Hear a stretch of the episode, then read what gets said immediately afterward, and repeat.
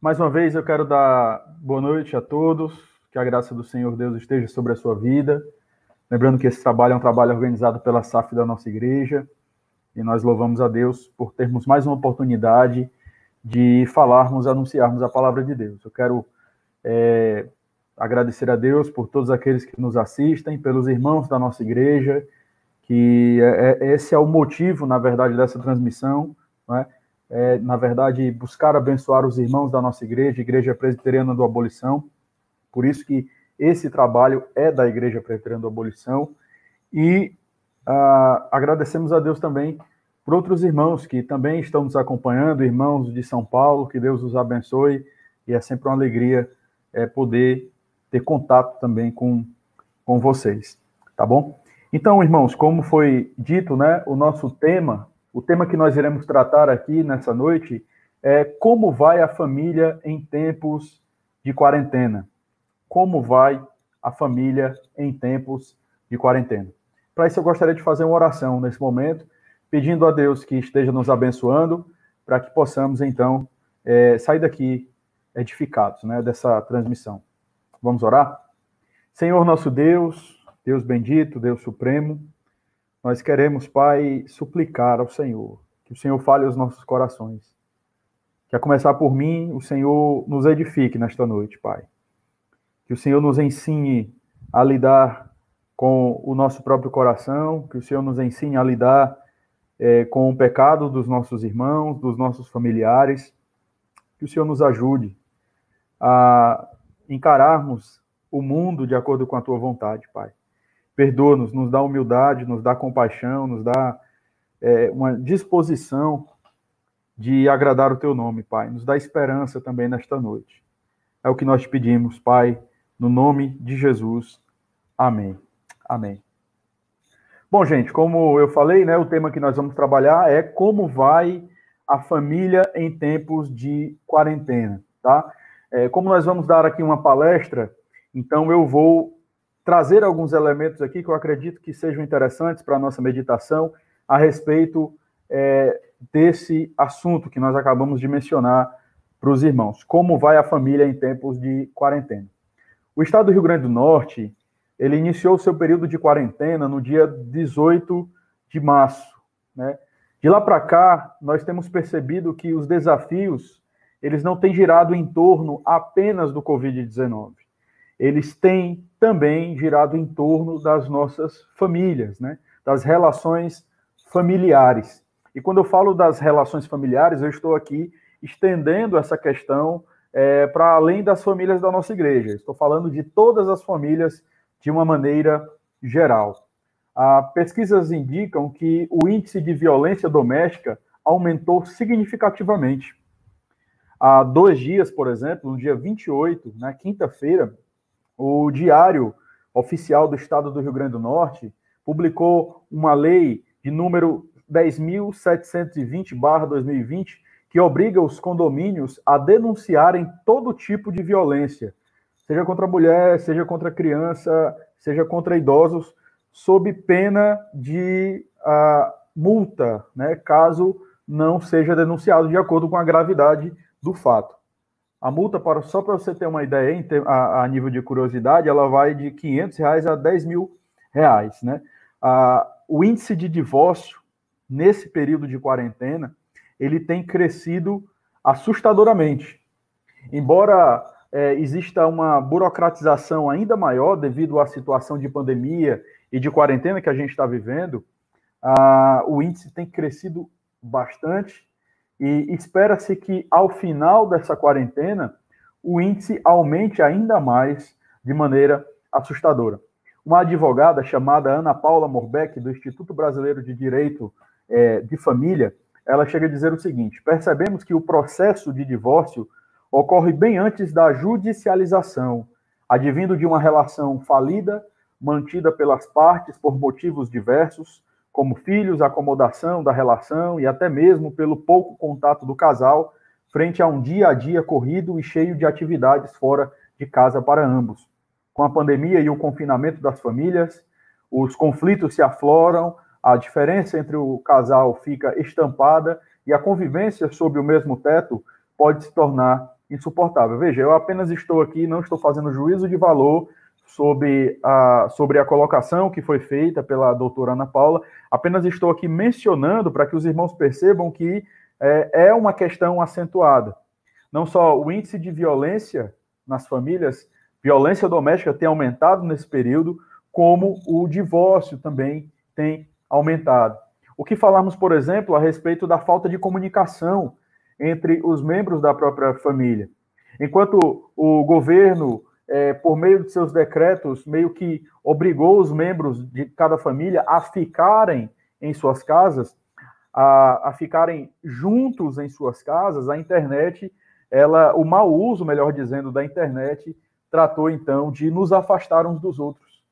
Estima-se que o tráfego é, na internet e em mídias sociais aumentou cerca de 40% nesse período de quarentena. Tá? O uso demasiado da internet pode causar uma série de problemas, né? Ansiedade, insônia, conflitos familiares, dificuldades de sociabilização e, e etc. Tudo isso aí, irmãos, vai servir ainda mais para prejudicar a comunicação da família. Nos acostumamos ao virtual e nos esquecemos que Deus nos criou para relações pessoais. Algumas perguntas a título ainda de introdução. Seria a quarentena a causa dos conflitos familiares? As famílias da igreja estão imunes aos conflitos neste período? Como está a sua família neste período de quarentena? Bom, eu vou é, responder as primeiras perguntas de maneira objetiva e vou deixar a última pergunta para que você reflita. Primeiro, seria a quarentena a causa dos conflitos familiares? Não. A quarentena, ela tem servido como um gatilho apenas. Ela tem servido como uma plataforma para evidenciar o nosso coração, somente isso. Muitas pessoas podem pensar e dizer: ah, mas esse período de quarentena está é, fazendo com que as mulheres sejam ainda mais é, é, espancadas, que as crianças sofram abuso ou coisas do tipo, que os idosos sejam espancados também. Gente, esse período de quarentena, ele apenas serviu para aflorar o nosso coração. É por isso que é um mito quando alguém chega e diz: Nós sairemos melhores desse período de quarentena. Não sairemos. Porque o que vai, de fato, nos tornar pessoas melhores é o evangelho. E o evangelho, ele opera de dentro para fora e não de fora para dentro, ok? Então, nós precisamos sempre nos lembrar que as nossas ações, elas são resultados daquilo que está no nosso coração, tá bom? Uma outra pergunta, as famílias da igreja, elas estão imunes aos conflitos nesse período? Não. Elas não estão imunes. Nós vivemos no mundo pecaminoso, nós lidamos com o pecado, nós somos pecadores, é importante que se entenda isso, né? E esse período de quarentena tem servido não só para mostrar essa situação em que o mundo se encontra, mas para mostrar também a situação do nosso próprio coração, tá? E como está a sua família nesse período de quarentena? Isso eu espero que você responda diante é, do Senhor. Então, quero pensar um pouco com você sobre, inicialmente, sobre um lar centralizado em Cristo, tá? Um lar centralizado em Cristo, ele não é um lar imune a dificuldades. Todos nós temos dificuldades. Todos nós enfrentamos desafios em nossas famílias seja na área da comunicação, onde muitas vezes a comunicação entre os cônjuges ela é intruncada, ela não é uma comunicação clara, ela não é uma comunicação que de fato revela um linguajar de alguém regenerado, ela não revela muitas vezes uma agenda que de fato combine com as escrituras. Muitas vezes nós falamos da maneira errada, interpretamos as coisas da maneira errada, ou mesmo estamos cegos para o nosso próprio pecado. Então, é complicado. A comunicação não só entre os cônjuges, mas muitas vezes a comunicação entre os pais e os filhos, dos pais em direção aos filhos e dos filhos também em direção aos pais. Há dificuldades nesse período em termos de estabilidade financeira, manter as rédeas dentro da realidade em que se vive tem sido um desafio. Essa pandemia, ela nos afetou é, não só emocionalmente, mas ela nos afetou também economicamente né? É importante que a gente entenda isso. E veja, quando eu falo que a pandemia nos afetou emocionalmente, eu estou dizendo que nós não podemos agir com indiferença para aquilo que está acontecendo. É uma situação, até certo ponto, preocupante. É uma situação que, de fato, é, merece a nossa atenção. Então, é nesse sentido que eu estou falando, tá? Então, há dificuldades não só em termos financeiros, mas há dificuldades também na relação familiar, aqui é, é, já ultrapassando o, o aspecto ali do marido, mulher e filhos, mas muitas vezes também com outras pessoas da família, relação com os sogros, né, onde se faz a seguinte pergunta: como honrá-los e ao mesmo tempo lidar com algumas intromissões? Então, são questões que a gente precisa é, considerar. O que nós precisamos nos lembrar, irmãos, é que num lar cristão moram pecadores. E o Jay Adams, ele disse o seguinte: a ideia de que um lar cristão é um lugar perfeito, decididamente não é bíblica. No lar, os pais fracassam e muitas vezes fracassam lamentavelmente. Falham um em relação ao outro, falham em relação a seus filhos e, obviamente, falham em relação a Deus. Os filhos também falham, trazem boletins escolares cheios de notas baixas, fazem pirraça no supermercado e tentam fazer, ah, nas palavras dele, né, os caroços de feijão aqui rolar, caroços né, de feijão rolar pela faca quando o pastor é convidado para jantar. Maridos e esposas discutem, ficam irritados um com o outro e às vezes têm desentendimentos sérios. É claro, há também resultados positivos, mas o que quero ressaltar aqui é que as condições frequentemente estão longe de ser as ideais. Esta é a imagem realista de um verdadeiro lar cristão. Talvez você veja esse relato do Jay Adams e pense, mas pastor, eu acho que ele, eu acho que ele deu uma exagerada aí. Eu acho que não é bem assim não.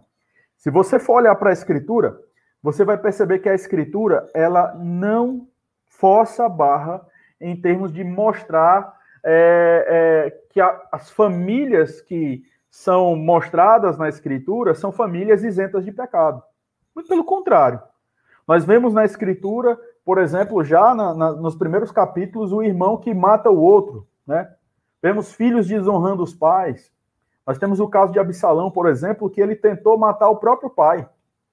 Nós temos a situação que a Escritura apresenta, é uma situação caótica, é uma situação bastante complexa. Entretanto, o que a gente precisa entender é que Cristo morreu por nós para andarmos em novidade de vida. Mas é importante que fique claro que, mesmo experimentando a regeneração, ainda nós lutamos contra o pecado que habita em nós. Nós estamos num processo de santificação, irmãos, que só vai acabar ou quando Jesus voltar ou quando a gente morrer. J. Adams, mais uma vez, ele diz o seguinte: ao morrer, os crentes são glorificados. Então tornam-se perfeitos pela primeira vez. Mas durante esta vida terrena, os crentes continuam a pecar. Nós sabemos disso, né? Mas por que, que a gente ainda fica tão é, é, espantado com o pecado do nosso cônjuge, com o pecado dos nossos filhos? Essa é uma palavra, irmãos, para todos nós, como eu falei. É um desafio para mim, é um desafio para os irmãos, é um desafio para todos nós. Se há algo que o meu filho sabe fazer sem que eu ensine é pecar. Se há algo que eu sei fazer e sem ter ninguém como meu professor, é pecar. Felizmente, essa é a nossa situação. E é importante que a gente tenha essa visão, não para passar a mão na cabeça das pessoas, não é isso. Mas para que a gente tenha uma percepção realista da nossa condição, para que ressalte ainda mais a nossa necessidade do redentor. Não adianta, eu não vou chegar aqui nessa noite para falar sobre três passos para você lidar com os conflitos na quarentena, cinco atitudes para lidar, para ter uma comunicação saudável no lar. Não adianta, eu preciso falar com você nessa noite sobre motivos, sobre razões. Algumas coisas que muitas vezes nós nos esquecemos e precisamos ter isso muito claro em nossas mentes. Então eu quero falar um pouco com vocês sobre o que é que caracteriza um lar cristão, já que nós iniciamos é, falando sobre isso, né, trazendo algumas questões relativas a esse aspecto. E eu vou aqui me utilizar de alguns autores, tá, para falar alguns pontos para vocês, como já tenho feito até aqui. Aproveito para indicar esse livro, A Vida Cristã é, no Lado, Jay Adams, pela editora Fiel. E nesse livro ele traz algumas coisas interessantes. O que caracteriza um lar cristão? Primeiro, um lar cristão é caracterizado por crentes que admitem seus pecados. São coisas simples, mas coisas tão difíceis, na verdade. Quando muitas vezes nós somos confrontados, a nossa reação muitas vezes é agir com orgulho, é se esconder, é se defender. Não estamos muitas vezes dispostos a assumir os nossos erros, a assumir os nossos pecados. Nós somos especialistas em identificar o problema no outro. Nós somos especialistas em dizer ao outro aquilo que falta nele. Mas poucas vezes nós refletimos sobre a nossa condição, sobre os nossos pecados. Precisamos ter humildade, precisamos admitir os nossos pecados. E é possível que você esteja me ouvindo nesse momento e pensando: rapaz, está vendo? Fulano precisa ter mais humildade mesmo. Não, eu estou falando com você. Eu quero que você entenda essa palavra para você, assim como eu estou entendendo ela para a minha vida. Você precisa admitir os seus pecados, porque isso é uma realidade. Infelizmente, muito mais presente do que você gostaria de admitir. Em 1 João, no capítulo 1, no versículo 8 ao versículo 10, João ele nos diz: Se dissermos que não temos pecado nenhum, a nós mesmos nos enganamos e a verdade não está em nós. Se confessarmos os nossos pecados, ele é fiel e justo para nos perdoar os pecados e nos purificar de toda injustiça. Se dissermos que não temos cometido pecado, fazemos-lo mentiroso e a sua palavra não está em nós. Nós precisamos admitir as nossas faltas. Precisamos admitir os nossos erros. Nós não precisamos recorrer a racionalizações, desculpas ou transferência de culpa. De fato, o pecado faz parte da nossa natureza, tá? Não precisamos encobrir coisa alguma, pois todos os crentes sabem que todos os crentes são pecadores. É só nós conferirmos isso na escritura. Mais uma vez, eu não estou falando que você não vai tratar o pecado do seu cônjuge ou que você não vai tratar o pecado do seu filho. Não estou falando que você vai olhar para isso e dizer, ah, meu filho é pecador mesmo, então não vou fazer nada. Não. Você precisa tratá-lo, mas você precisa tratá-lo não perdendo de vista a sua condição. Lembra quando Paulo ele fala que nós devemos é, confrontar, em outras palavras, eu vou até abrir esse texto para não ficar nenhuma dúvida, lá em Gálatas, no capítulo 6, olha o que é que, que, é que Paulo ele vai falar. Gálatas, capítulo 6, versículo 1. Paulo diz assim: Irmãos, se alguém for surpreendido em alguma falta, vós que sois espirituais, corrigiu com espírito de brandura e guarda-te para que não sejais também tentado. Percebe? Nós vamos sim tratar os nossos irmãos, os nossos familiares que estão passando por uma situação pecaminosa, mas nós não vamos nos esquecer que nós somos tão pecadores quanto eles. Precisamos ter humildade. Eu sei o quanto isso é difícil, mas nós precisamos ter humildade se nós percebermos, primeiramente, o nosso coração. Tá? Então, num contexto onde nós admitimos o, o nosso pecado, isso abre uma porta, uma possibilidade muito real para, de fato, uma vida de arrependimento. E isso certamente irá produzir, o verdadeiro arrependimento, obviamente, vai produzir bons frutos. Nós vamos, então, é, gastar a nossa energia muito mais em buscarmos, com o poder do Espírito Santo, adquirirmos um novo hábito, um hábito bíblico, do que esconder as nossas debilidades e trazermos uma imagem para as pessoas que não é uma imagem real. Gente, não existe família perfeita. Eu sei que isso é clichê. A gente fala muito isso, na é verdade? Mas deixa eu te falar mais uma vez: a sua família, a minha família, não é perfeita. Eu não sou um marido perfeito como Cristo é para a igreja. A minha esposa não é uma esposa perfeita como a igreja deve ser para Cristo. Os meus filhos não são perfeitos. Eu preciso aprender muito sobre muitas coisas. Existem pessoas que ficam ofendidas quando elas ouvem isso, mas a grande realidade é: quanto mais cedo nós admitirmos a nossa natureza, admitirmos as nossas debilidades, mais próximos nós estaremos de caminharmos de maneira agradável na presença do Senhor. A segunda coisa que você precisa entender em relação a um lar centralizado em Cristo é que num lar centralizado em Cristo, os crentes sabem o que fazer com seus pecados.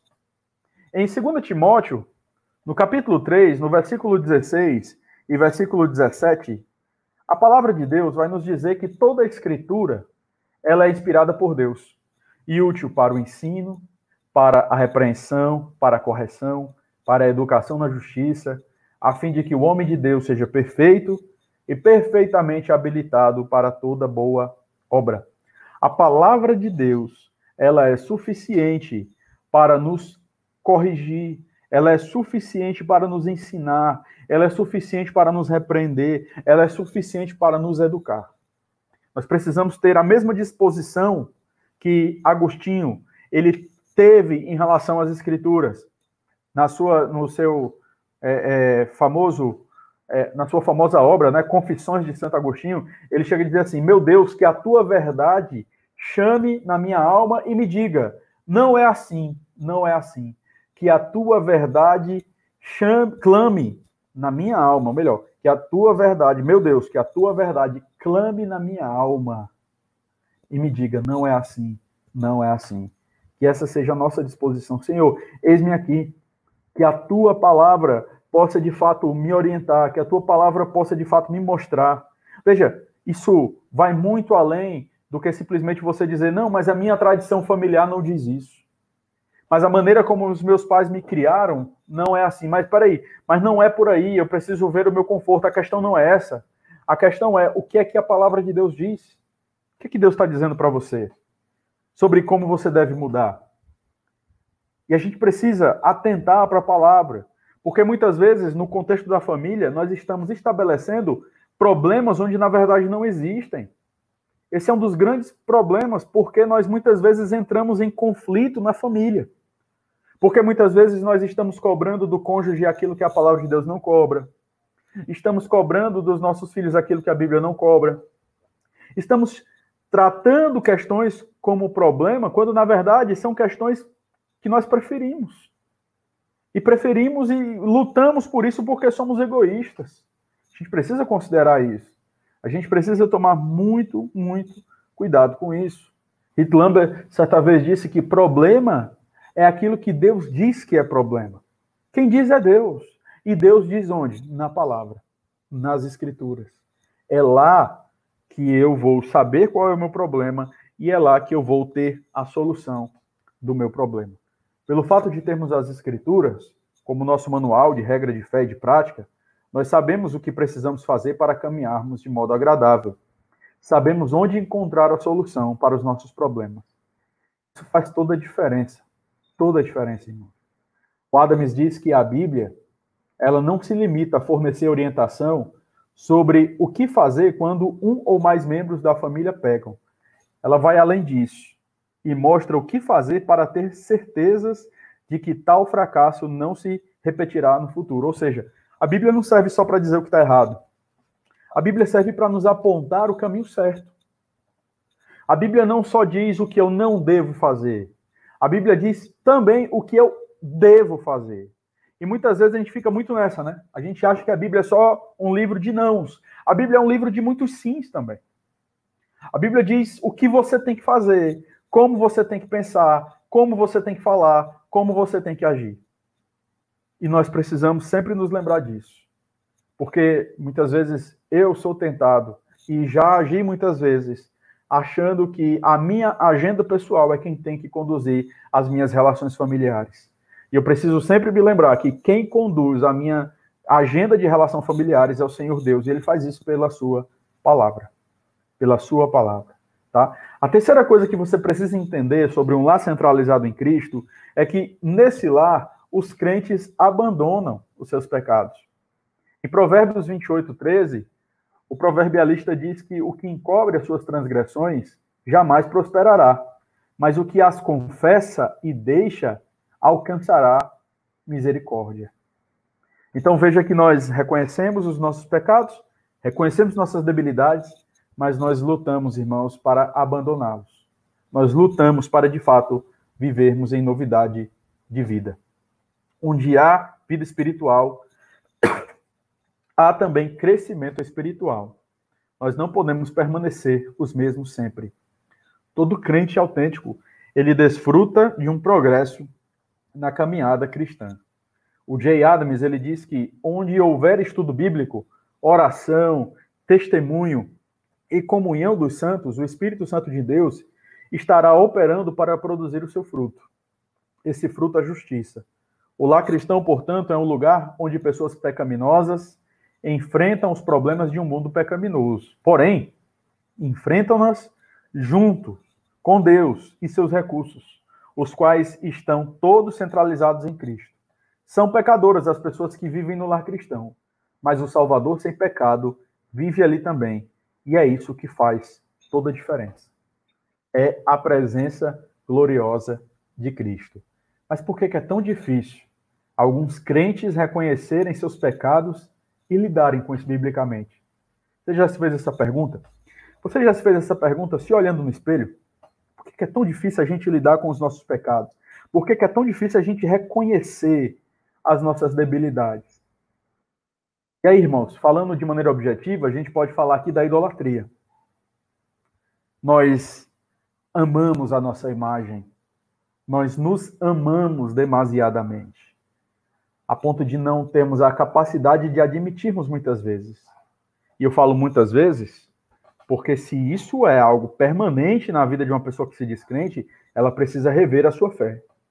Todo cristão autêntico, ele tem lutas, muitas vezes ele lida com o seu coração endurecido, mas ele não vive dessa forma, ele não se habitua ao pecado. Importante que a gente entenda isso.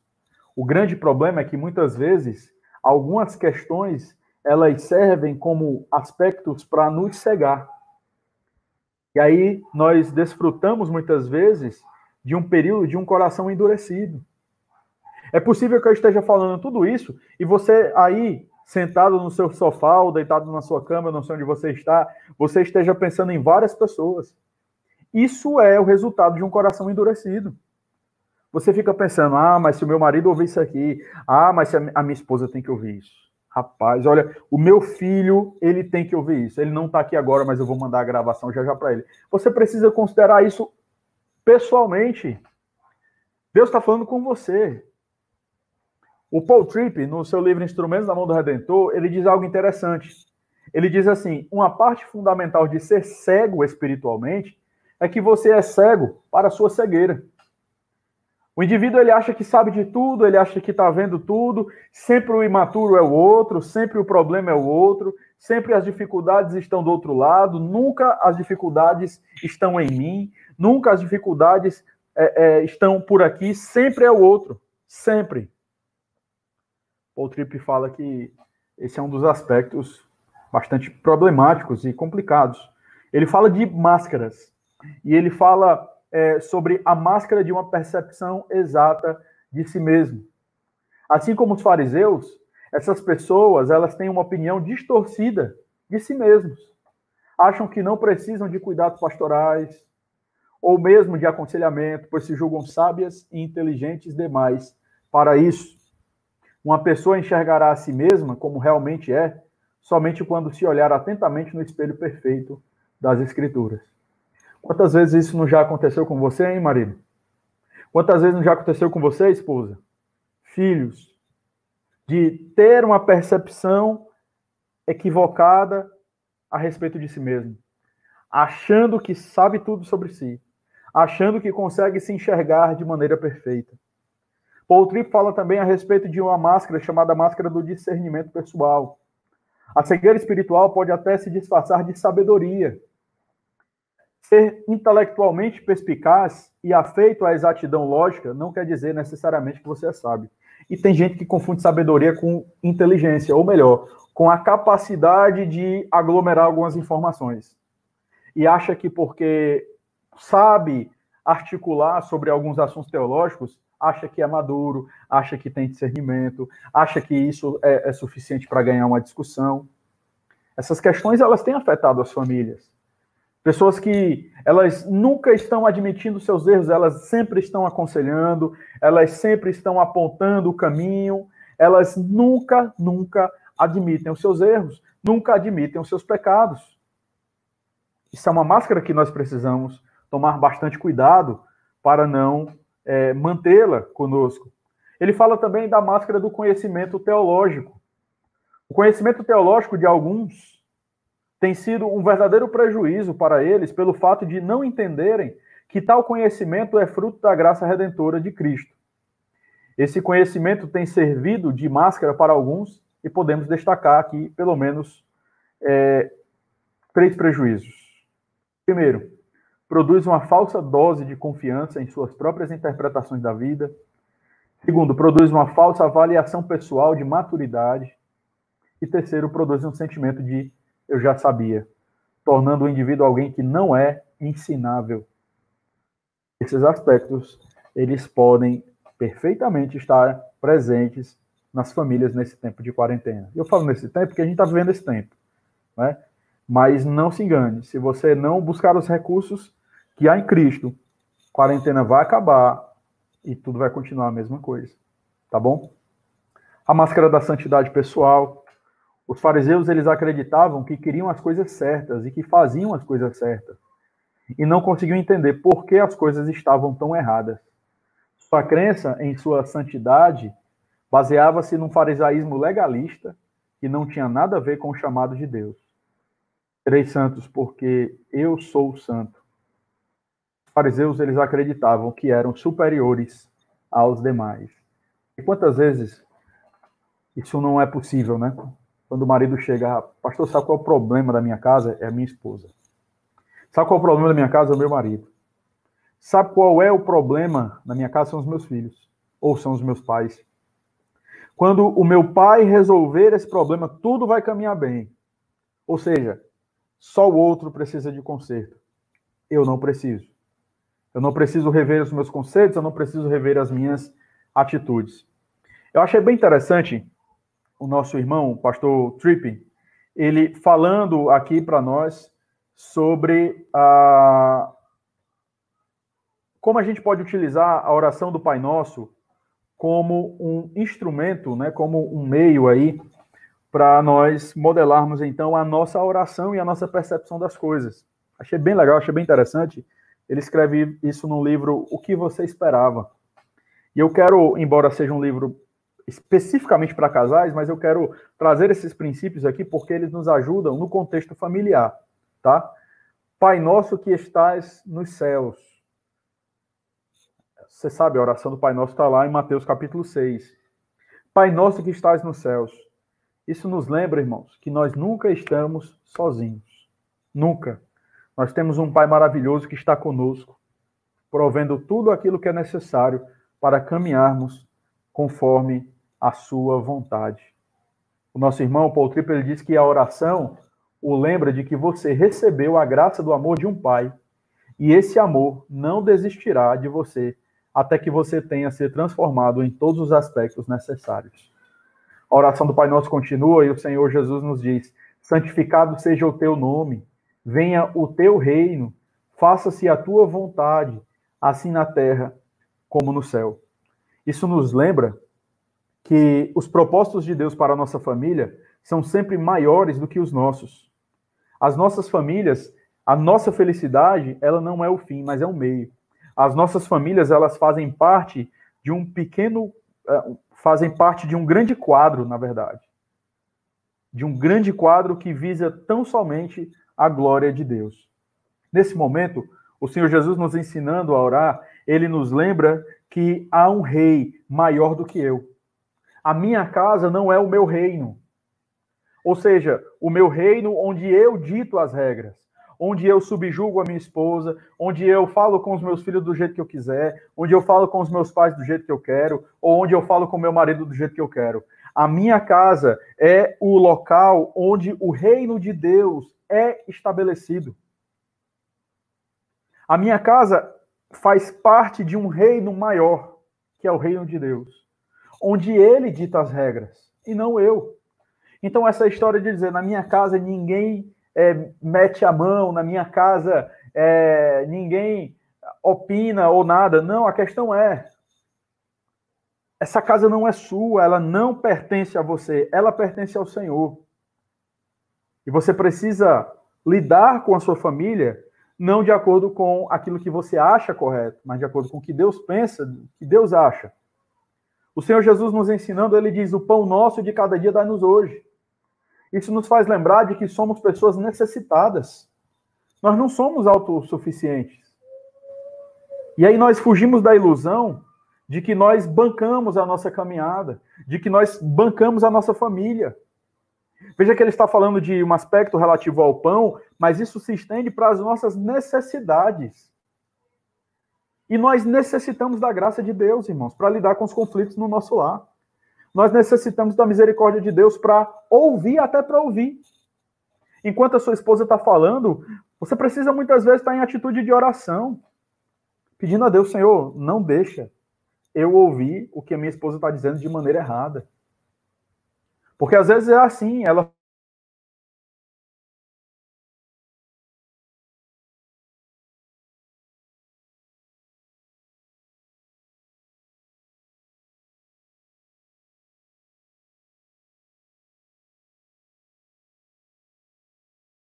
falou uma frase e você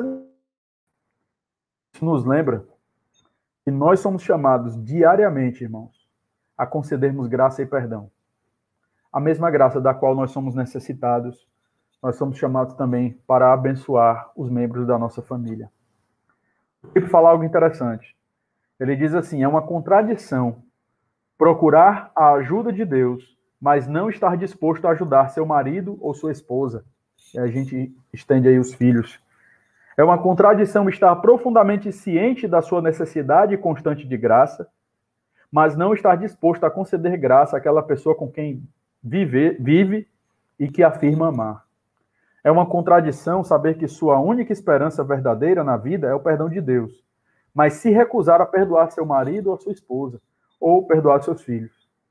Uma contradição saber que Deus ouvirá seus pedidos somente porque ele é paciente e gentil e você responder ao seu cônjuge de maneira irritada e impaciente.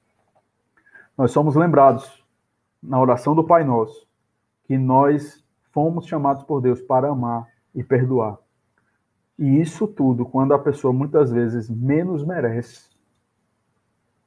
Perdoa as nossas dívidas assim como nós temos perdoado aos nossos devedores. É isso que nós falamos na oração. Não nos deixes cair em tentação, mas livra-nos do mal. Isso vai nos lembrar, irmãos, que as nossas maiores dificuldades, os nossos maiores problemas, eles não se encontram fora, eles se encontram dentro de nós. O nosso coração é o grande problema e nos deve e deve nos isso deve nos conduzir à humildade, esse reconhecimento. Quando nós acreditamos que a esperança para nossa família está somente em corrigir o marido, somente corrigir a esposa, somente corrigir os filhos, e não a nós mesmos, pode ter certeza que nós estamos cada vez mais distantes de estabelecermos uma cultura de paz dentro dos nossos lares, quando o problema é sempre o outro e eu nunca sou o problema. E eu nunca tenho nada para melhorar com aquilo, ou mesmo é, pedir a graça de Deus para que eu possa agir de uma maneira bíblica, de uma maneira que o glorifique. O fato é que todos nós temos dificuldades e todos nós precisamos reconhecer os nossos pecados, as nossas debilidades. Pois teu é o reino, o poder e a glória para sempre. A oração nos faz lembrar que o reino pertence ao Senhor e não a nós. É Ele que reina e não nós. Como anda a sua família em tempos de quarentena? Muitos conflitos? Muitas dificuldades? Como anda a sua relação com a sua esposa? Você tem andado irritado ultimamente? Impaciente? Você, esposa, tem andado impaciente com seu marido, impaciente com seus filhos? O WhatsApp tem sido uma fuga para você? A comida tem sido uma fuga para você? Ou a ausência de alimentação? Como você tem reagido às situações na sua casa, às dificuldades? As pessoas têm falado muito, falaram, né, muito no início, que a quarentena ela é uma bênção porque nos ajudou a estarmos mais próximos, mas para veja, são pecadores convivendo. Convivendo o tempo todo. Ah, pastor, a solução, eu sei qual é a solução. Daqui a pouco a quarentena vai acabar e a gente vai voltar às nossas atividades normais. Isso vai maquiar os nossos problemas. A solução não é o retorno para o trabalho. Isso não nos redime. Isso não muda quem somos. A solução é Cristo. Cristo é o nosso redentor. Ele pode nos mudar. ele pode cuidar de nós e ele tem cuidado de nós. Por isso nós precisamos recorrer a ele. Precisamos contar com ele. É um desafio, irmãos. Precisamos da graça de Deus. Eu quero encerrar esse momento com algumas recomendações práticas para que você, sim, aproveite esse momento e, claro, quando voltar as coisas, para muitos voltou, né? É, mas que a gente possa aproveitar esse momento ainda mais. Chame a sua família, reúna a sua família, leia a palavra de Deus com a sua família, ore com eles, ore pela esposa, ore pelo marido, ore pelos filhos, ore, ju, orem juntos, tirem um tempo para isso. Compartilhem os seus motivos de oração. Isso é importante. Isso vai gerar intimidade na família. Quantos pais não querem ter intimidade com seus filhos? Acham que os seus filhos não têm problemas? Acham que seus filhos não precisam de aconselhamento? Precisam. Cantem ao Senhor com as suas famílias. Dividam as tarefas de casa. Perguntem o que, é que eu posso fazer para ajudar, como eu posso facilitar a sua vida. Vamos fazer isso. Busque conhecer verdadeiramente os membros da sua família. Quais são os sonhos? Quais são os medos? Como estão espiritualmente? Que Deus nos ajude e que Deus nos capacite a caminharmos de maneira agradável ao Senhor e, de fato, de maneira que venha a glorificá-lo. Esse assunto ele traz muitos, muitas questões e eu achei importante nós falarmos aqui sobre algumas dessas razões que eu creio que serão pontos para nós continuarmos refletindo aí, não só amanhã, mas ao longo dessa, dessa semana. Então, que Deus